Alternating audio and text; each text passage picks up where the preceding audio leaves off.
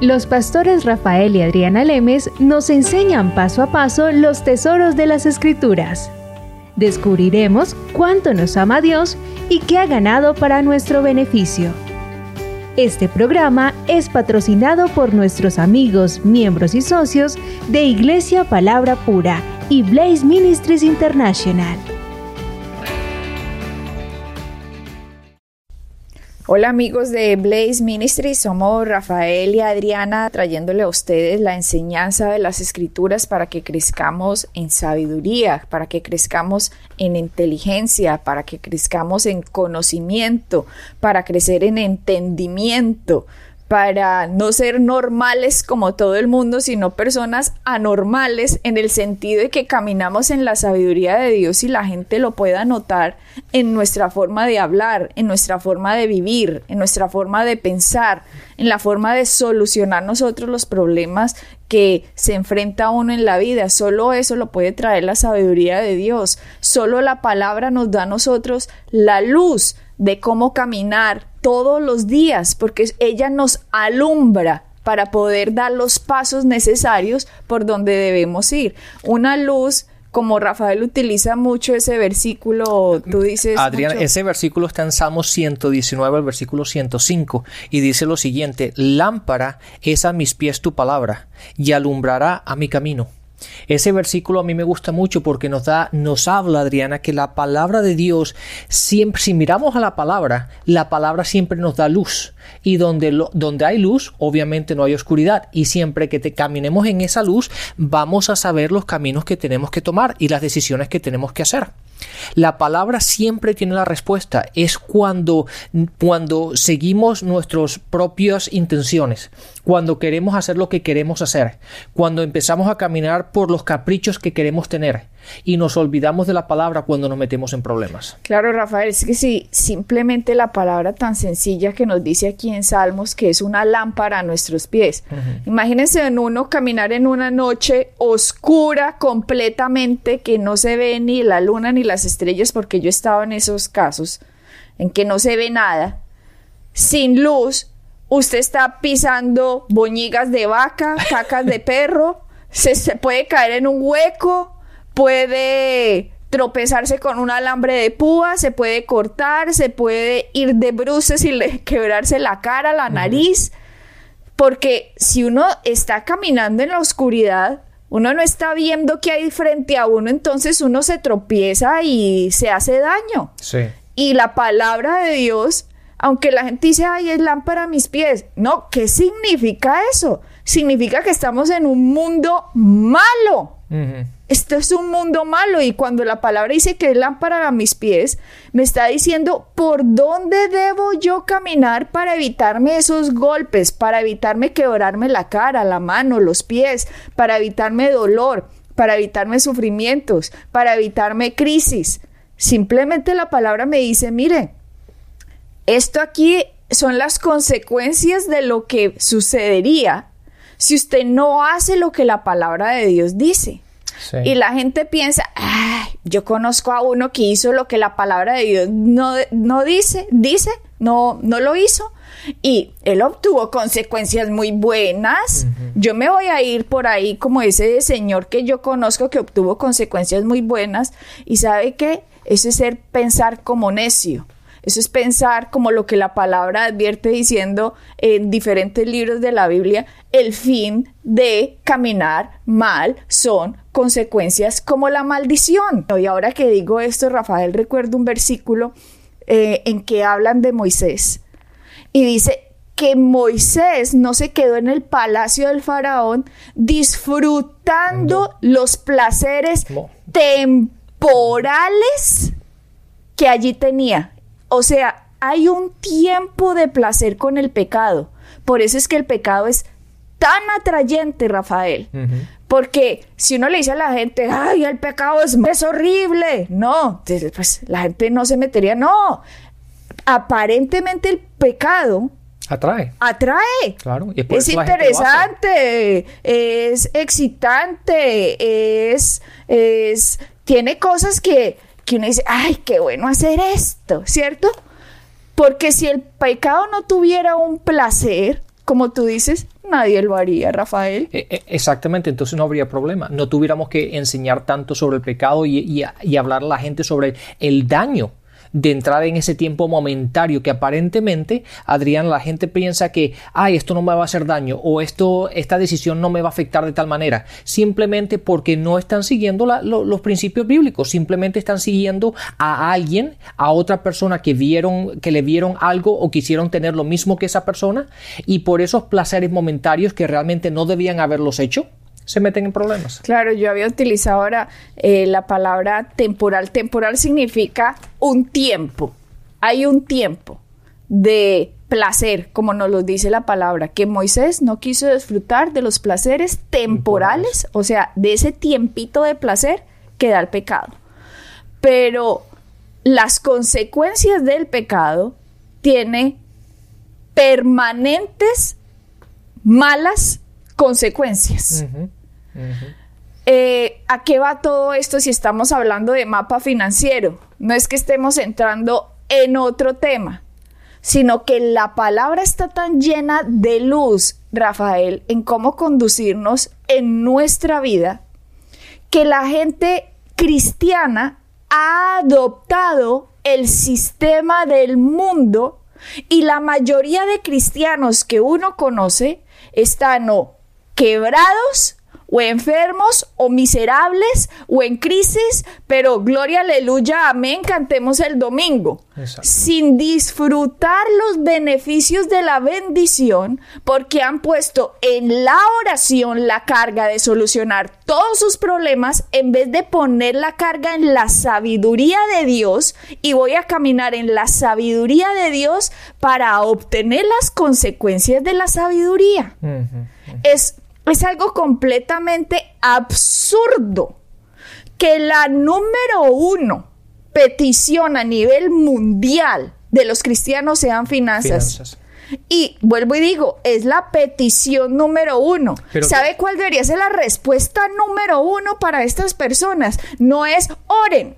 No es oremos, Señor, sácanos de deudas. Hombre, por Dios, sacúdanse de eso porque la respuesta es sigamos los principios de la sabiduría de Dios en su palabra y nosotros mismos vamos a atraer la bendición que es la consecuencia de caminar en la revelación y entendimiento de la palabra. ¿Sabes una cosa que es interesante, Adriana? Que la petición a nivel mundial, como tú dices, sí, es las finanzas. Pero ¿sabes algo más interesante aún? Que lo que más habló Jesucristo en, en- que tenemos en, su, en la palabra, en los evangelios, Él habló más sobre finanzas que cualquier otro tema. Eso es interesante. De lo que más, de lo que mayor información tenemos en la palabra, más problemas tenemos. ¿Qué, qué nos deja decir eso? Que la gente está haciendo lo que quiere hacer, está haciendo lo que le da la gana. No mira a la palabra, no busca la luz de la palabra, no busca las enseñanzas ni los principios bíblicos para seguir caminando en el en el- como debemos caminar en el reino en el cual estamos, sino simplemente quieren seguir viviendo como, como, como vive el mundo, tomando decisiones a lo loco, viviendo en la oscuridad y no en la luz de la palabra, pero como tú dices, después sí, después van a las iglesias, después que metieron la pata, hicieron lo que hicieron, se compraron los caprichos que se quisieron comprar, después van a la iglesia, después le dicen a Dios que los, que, que los saque de deudas. Entonces, el, el error en el cual viven seis días a la semana lo justifican yendo a la iglesia para que Dios no se sienta mal. No, pero Rafael, es que dígame, si ya miramos las estadísticas, es que la gente en manos de quién está también. Si las estadísticas nos muestra que el 70% de los predicadores están endeudados ellos mismos. O sea, la iglesia está en manos de quién, por Dios. ¿Acaso no es la misma palabra que dice que, pro- que si alguien desea obispado, buena obra desea? y mostraba la palabra cuáles eran las condiciones para alguien poderse meter detrás de un púlpito que dice que tenga en orden su casa. ¿Acaso no dice la palabra que quien no tiene en orden su casa, cómo va a administrar la casa de Dios? Claro. Entonces, Rafael, ¿en manos de quién estamos también? O Ah, sea, ¿en eso- manos de quién está la iglesia si la iglesia está debajo de un ciego guiando a otro ciego cayendo en el mismo No pozo? Por favor, hay que despertar de que la palabra es verdad y trae resultados, pero quien has dirigido no han hecho lo que la palabra dice y han acomodado la palabra para su beneficio. ¿Cómo es posible que nos escriben o nos dicen en esta semana que un predicador le dice a los miembros de su congregación, bueno, ustedes tienen tarjetas de crédito, ¿cierto? Y ustedes se han comprado cosas con sus tarjetas como lociones o cosas con sus tarjetas de crédito. Pues también den en la ofrenda con la tarjeta de crédito. Mm, no van, tienen que honrar a, tienen que honrar, a Dios. Tienen que honrar a Dios, entonces así como usted se gasta para las lociones, entonces con la tarjeta de crédito también ponga el dinero, o sea, se lo está diciendo en serio. No es, no es una, no es una, no es un chiste, no es una burla. Le están diciendo, pongan con la tarjeta de crédito y honren a Dios. Contradiciendo completamente. Es que a mí me provoca, Dios mío bendito, Rafael, de verdad, que estuviéramos en el Antiguo Testamento y que cayera fuego sobre los falsos profetas, por Dios. Porque es que están destruyendo la gente. Están destruyendo, o sea, yo estoy así, es que estoy esa alarmada porque me da tantísima compasión de la gente que quiere aprender y los que están diseñados supuestamente para dirigir a las personas les dicen con la tarjeta de crédito honren a Dios ahorita que pasen las ofrendas, así como ustedes se compran otras cosas, también con la tarjeta de crédito se puede. Y la palabra nos dice que uno da de lo que tiene, no de lo que, no, tiene. Eso está escrito en la palabra de Dios, como para que venga alguien diciendo que representa a Dios y rompa las escrituras para beneficiarse financieramente de la ignorancia de la gente porque creen en un líder que los está llevando supuestamente con la palabra de Dios. Entonces, si Rafael analicemos, analicemos lo que está sucediendo y en realidad hay mucha gente que simplemente por falta de entender no hace lo que la palabra dice porque quien lo dirige no tiene ni la menor idea de lo que la palabra dice o no le importa, sino que le importa su beneficio propio y no representar a Cristo como un pastor para llevar las ovejas de Dios al conocimiento de Él. Sí, eso hay que ser, a mí me parece que hay una insensatez tremenda que sale del púlpito en el sentido de que nosotros, desde el púlpito sale la demanda, la demanda en el sentido de que tienen que dar, tienen que ofrendar, tienen que hacer, tenemos que hacer esto, tenemos que evangelizar, tenemos que hacer todas estas situaciones y mantener el reino básicamente que se está creando en la iglesia. Pero no les enseñamos a los congregantes cómo hacerlo. Básicamente demandamos de ellos al paso de que los llevamos a las deudas, los llevamos a, a tomar decisiones incorrectas y no nos importa. No nos importa porque ellos nos están dando, en vez de hacer lo que es correcto, parar, frenar todo, enseñarle a la gente cómo salir de deudas, que empiecen a prosperar y después empezar a construir fuera. ¿Cómo vamos a construir hacia afuera cuando dentro nos estamos hundiendo? Es imposible. Eso es como si yo contratara a un empleado en mi compañía y le demandara que me hiciera algo, algo que no tiene ni idea cómo hacerlo y después lo despido porque no, sabe, no sabía cómo hacerlo. Es absurdo. Es absurdo. Yo primero le tengo que dar las herramientas, lo tengo que entrenar, le tengo que dar un periodo de entendimiento, de práctica, y después sí, después le digo, ahora sí necesito, necesito esto de ti. Pero es absurdo que demandemos eso de la congregación cuando no le damos, no les damos las herramientas, no lo hemos ayudado y, diga, y, bien, nosotros tenemos que ayudar a la congregación a salir de deudas, a salir de esa presión económica, a darle los pasos necesarios, a no ponerle el peso que no pueden llevar, demandando de ellos y condenándolos si no lo hacen. Y una vez que estén en posición de hacerlo, entonces construyamos hacia afuera. Pero ¿cómo vamos a bendecir, como tú dices, Adriana? ¿Cómo podemos bendecir a los de afuera cuando los mismos de dentro no tienen cómo hacerlo? Están endeudados, Rafael. Y la iglesia endeudada, ¿cómo va a ayudar a que el Evangelio sea expandido si no tiene con qué y esto se hace con billete. Esto se paga con dinero. La radio se paga con dinero, la televisión se paga con dinero, los templos se pagan con dinero, las obras se pagan con dinero. Por eso Jesucristo habló más de dinero que cualquier cosa. Y Satanás lo que necesita es que la gente esté ciega en este tema, porque si los enreda, si los esclaviza, si les pone cuerdas alrededor y los ata financieramente, la persona no va a poder ser efectiva en ayudar al reino de Dios para que sea evangelizado. ¿Cómo vamos a dar dinero para que se expanda? ¿Cómo vamos a ayudar a gente que está sufriendo? ¿Cómo, por ejemplo, podríamos mandar dinero a Irak en este momento que le están cortando la cabeza a los cristianos, los de ISIS? Si la iglesia aquí está endeudada, si no tienen dinero, ¿cómo van a poder ayudar? ¿Cómo van a poder mandar ayuda humanitaria? Si, si, si ni siquiera ellos mismos tienen cómo pagar las cuentas. Entonces Satanás puede que usted se salve, puede que usted haya recibido a Jesucristo como Señor y Salvador, pero lo va a tener completamente ciego en que no entienda las finanzas. Lo va a tener completamente tapado, vendado, atado a que usted no entienda el motivo del dinero.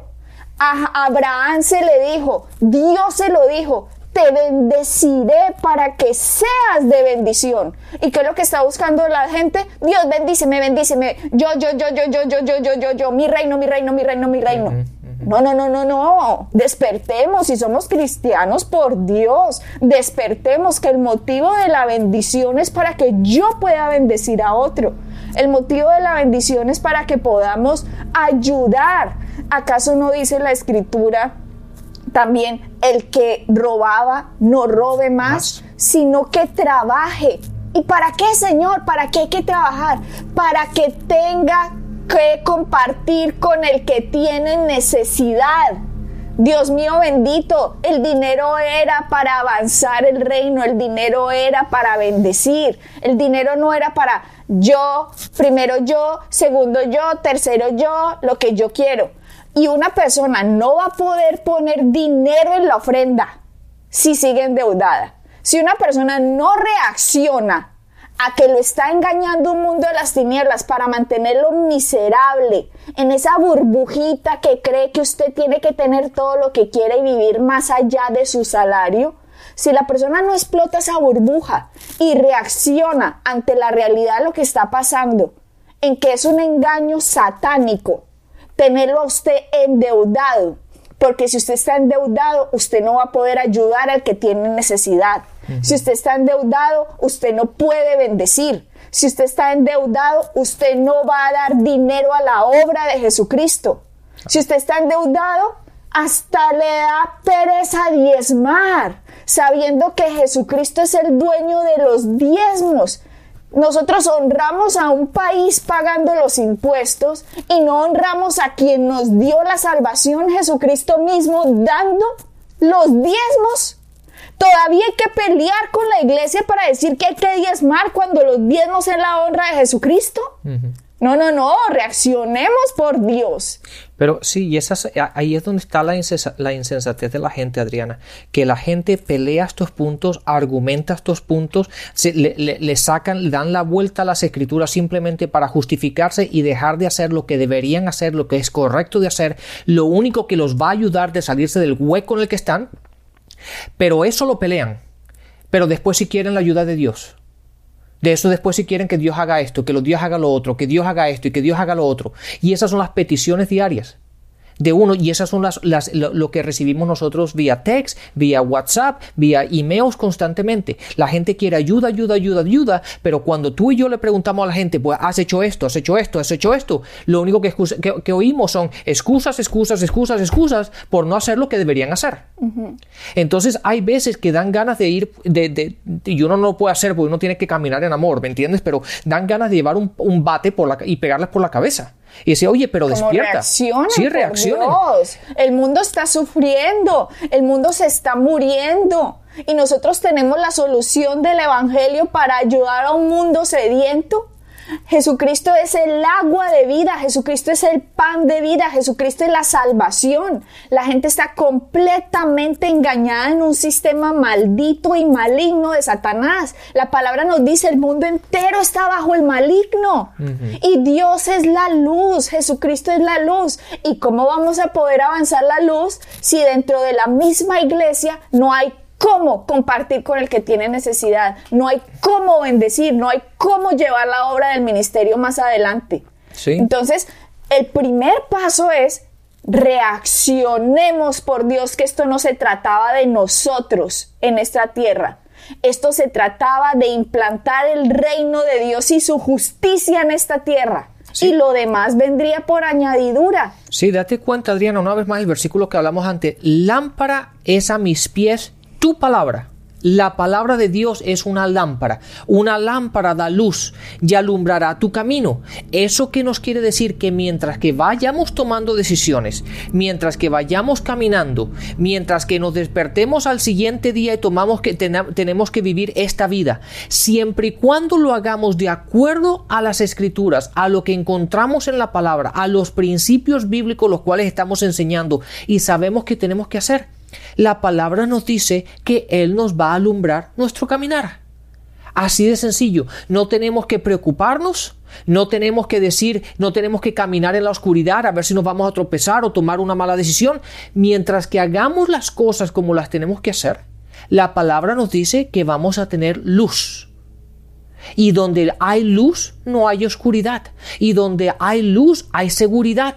Y donde hay luz, hay estabilidad.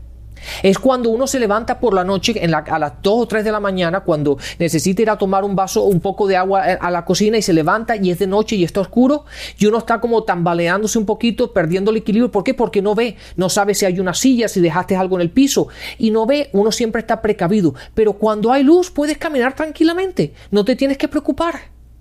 Y si, si, y si lo hacemos de esa forma, Adriana, es muy sencillo la gente que nos dice, no, pero es que es complicado, no, pero es que esto, no, pero que lo... Es muy sencillo. Todos esos peros se irían.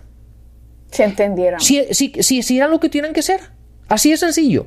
Pero no, quieren la casa, quieren el auto, quieren esto, quieren lo otro, quieren lo otro, quieren lo otro, y no están dispuestos a sacrificar nada para salirse de la oscuridad. Entonces, esa es la razón que tienen tantos peros en su vida. Si se quitaran todos esos peros, y, dejaran de justificarse para vivir como ellos quieren y hacer las, las cosas como deben ser, sería sencillo. Entonces, Rafael, que todavía la iglesia no haya despertado a que estar endeudado en realidad es una maldición y no una bendición de Dios que me permitió comprar a módicas sumas este carro mensuales Ah, y lo voy a pagar seis veces. Sí, y ese fue el favor de Dios que lo consiguieron. Con el favor de Dios, y es que será, y me dieron un crédito, Dios tan lindo. Y utilizando el nombre de Dios en vano. Como que Dios tan lindo que me dieron el crédito para comprarme el carro. Como que Dios tan lindo. No, eso no es Dios. ¿Qué Dios es el que le está diciendo a usted que Dios tan lindo? Porque que yo sepa, el amor al dinero es mamón. Que yo sepa, ese es otro Dios. Entonces estamos como cristianos esquizofrénicos, no viendo cuál Dios es cuál Dios, no viendo al Rey de Reyes, Señor de Señores, que nos da principios y sabiduría, sino viendo al Dios Mamón dinero y le atribuimos a Mamón como si fuera a Jesucristo. Y a Jesucristo como si fuera Mamón. Si no aprendemos a dividir y cortar y entender que la palabra nos dice, no le debáis nada a nadie, sino el amor, no estamos entendiendo el principio de Dios. Porque si en los créditos usted dice, ay, Dios me ayudó a que me dieran un crédito para comprarme mi carro, entonces estamos mal, estamos mal no hemos entendido para qué es el dinero. Leamos Romanos 13, 7, 8. En Romanos nos dice, por algo esto está escrito en la palabra, si utilizáramos la palabra como luz, Rafael. Nos evitaríamos una cantidad de problemas. Pero no. Decimos que amamos a Dios y no, lo, no hacemos lo que ya dice Romanos 13. Vámonos al 7. Pagad a todos lo que debéis. Imagínate empezando por ahí. Dios le está diciendo a la gente, vea, paguen lo que deben, hay que salirse de las deudas. No, y, espérate, Adriana, no, salgamos, pero por otra parte, sean honestos. Si le deben a alguien algo a alguien, páguenselo. Porque la gente se hace la loca. La gente se hace, bueno, es que, es que no se acordó, ya no se lo debo, o él es buena gente. O, no, no le hace falta. Yo no le, voy a pagar eso. Pero eh, aquí la palabra no dice págale si la otra persona le hace falta o págale si te parece. No, la, la palabra dice pagar a todos lo que debéis. En otras palabras, independientemente de la situación de la otra persona, si tú pediste prestado o, o le debes a la otra persona, págalo. Así de sencillo. No busques la otra manera. el problema está, Adriana, cuando empezamos a leer entre líneas lo que queremos que la palabra diga para nosotros hacernos sentir bien pero la tenemos que leer exactamente como lo dice. La palabra dice, pagad a todos lo que debéis. Si tú le debes algo a alguien, sea lo que sea, sea la cantidad que sea, págalo. Si no lo paga, listo. Que usted sea hijo del diablo, descendiente de Adán, perfecto. Pero si usted se llama seguidor de Jesucristo, nacido de nuevo, nación santa, pueblo adquirido por Dios, si usted es una persona que llama a Jesucristo su Dios, póngase serio. Póngase serio porque el precio pagado por usted fue de sangre. Como para que no entendamos lo que Dios pagó por nosotros, Rafael, para que sigamos jugando a a, los cristianitos. Se va a morir la persona y se fue para el cielo. Listo. Sí, está bien. La salvación es suya porque el pago lo hizo Jesucristo por usted. Pero usted no pudo ser efectivo en esta tierra, no pudo cumplir su propósito, no pudo cumplir su llamado, simplemente porque usted se quedó con el tiquete para ir para el cielo y dejó de utilizar la sabiduría de Dios para vivir en esta tierra y afectar ese mundo de las tinieblas que está avanzando y somos nosotros los que tenemos que avanzar. Y si no empezamos con lo mínimo por Dios, que es el dinero, entonces estamos en apague y vámonos, como decía alguien que yo conozco. Decía apague y vámonos. sí, porque de aquí para adelante, Adriana, si no hacemos lo primero, ¿para qué ir al siguiente paso? Es imposible. Si no, has, si no has dado el paso número uno, ¿para qué te vas al paso número dos? Y el paso número uno es saber, yo endeudado no puedo seguir en mi vida. Tengo que hacer un stop en el camino. Sí, Adriana, hemos llegado al final del programa, así que bendiciones y hasta la próxima. Bendiciones. Pueden bajar nuestras enseñanzas en www.iglesiapalabracura.com y visitarnos en nuestra sede en la calle 21326.